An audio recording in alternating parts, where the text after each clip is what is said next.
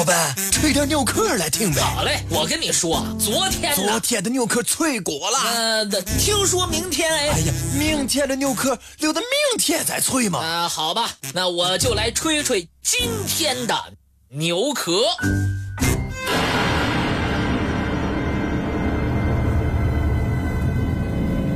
《兰亭集序》，号称中国书法艺术登峰造极的国宝珍品。它除了书法上的优美之外，最大的特点是序言中包含了二十个千姿百态的之字，它们个个不同。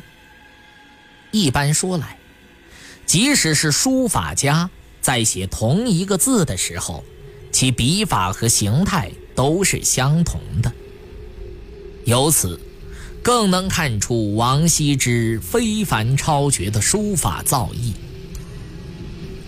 兰亭集序》是否还存在于世上？这是国人，尤其是书法界非常关心的一件大事。关于《兰亭集序》的下落，书法界、史学家以及媒体和网上。都存在着众多的猜测和传闻，归纳起来大致有两种说法：其一是认为尚在人间，其二是认为已毁于战火，不复存在。第一种说法又分为三种，也就是分别认为《兰亭集序》真迹藏于唐太宗昭陵墓内、唐高宗棺内。武则天关内，其中传闻最广的是所谓唐太宗巧取《兰亭序》的故事。这个故事非常有趣，但其真伪尚无法证实。《兰亭集序》是王羲之在绍兴市兰亭与一些文人举行节日聚会、饮酒作诗时。欣然提笔一挥而就的，为众人创作的三十七首有待出版的诗写的序言。酒醒之后，他惊奇地发现，这二十个千姿百态的之字写得非常神奇。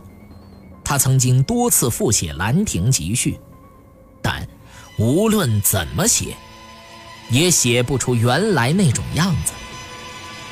《兰亭集序》就成为了王羲之在智慧和艺术上达到顶峰时刻的作品。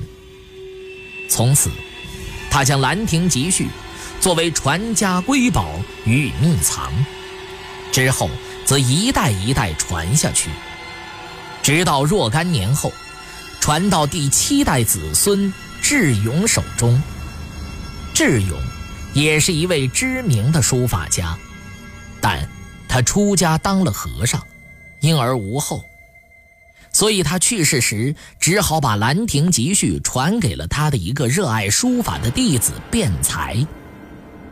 辩才于是将《兰亭集序》藏于庙堂梁上一个秘密的洞穴中，除他之外，没有第二人知道。当时已到唐太宗时期。唐太宗酷爱王羲之的书法，决心要把王羲之的全部真迹，特别是《兰亭集序》，搞到手。在一次科举考试中，唐太宗发现一份已录取考生萧绎的试卷，不仅文才出众，而且书写一手漂亮的王体行书。唐太宗于是灵机一动，计上心来，他秘密召见萧绎。谈话后，将自己收藏的两件王羲之真迹交予萧绎，让他以此为诱饵，到全国各地去寻找《兰亭集序》的真迹，并且当面许诺，完成任务后立即钦点他为状元。萧绎受宠若惊，在巨大的名利驱使下，不辞劳苦，走遍全国去寻找《兰亭集序》的真迹。后来，他来到香火很盛的九华山下，并且在市镇上摆了一个书画小摊。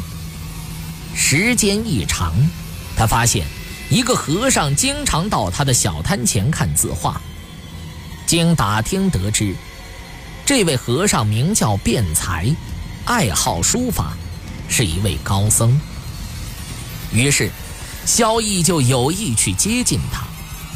时间长了，两个人成为好友，经常一起吃饭，谈论书法艺术。一次，萧逸让他看了作为钓饵的两件王羲之的真迹，并吹嘘这是当今最好的王羲之真品。卞才说：“不对，最好的是《兰亭集序》。”萧逸马上反驳：“《兰亭集序》已经毁于战火，现在只有我这两件才是最好的了。”卞才一不留神脱口而出：“不对，最好的在我那儿。”这下，萧逸知道大鱼已经上钩了，剩下的就是小心地把它拖上岸来。于是。他装着不相信的样子，辩才便说：“你不信，我带你去看。”萧逸就这样看到了藏在庙堂梁上秘密洞穴中的《兰亭集序》，并判定这的确是真迹。但他口头上故意说这是赝品，不过模仿的以假乱真，也算是一件真品。接着。他又说：“这个洞穴很保密，要把自己的两件珍品也放在此处，以免他整天提心吊胆。”卞才欣然同意。此后，萧逸经常到庙里和辩才聊天，愈加亲密无间，并且同其他的和尚也混熟了。一次，他打听到辩才外出做法事。认定时机已经成熟，就借口到庙里取一件上次忘记拿走的东西。其他和尚不以为意，任他去取。萧逸就这样窃取了《兰亭集序》，临走时还放了一个烟雾弹，说：“辩才回来后，请通知我，以便前来相见。”等到辩才回庙后，问及萧逸是否来过。其他和尚告诉他，萧逸曾来取过一个包袱。辩才一听，心生疑虑，连忙搭梯子去梁上查看。完了，哪儿还有东西呀？便才悔恨交加，从梯子上摔了下来，不幸身亡。唐太宗得到《兰亭集序》真迹之后，对萧逸大加表扬。并且亲自御酒一杯，萧逸受宠若惊。但他万万没有想到，唐太宗为了保守秘密，在酒里下了剧毒，萧逸当场身亡。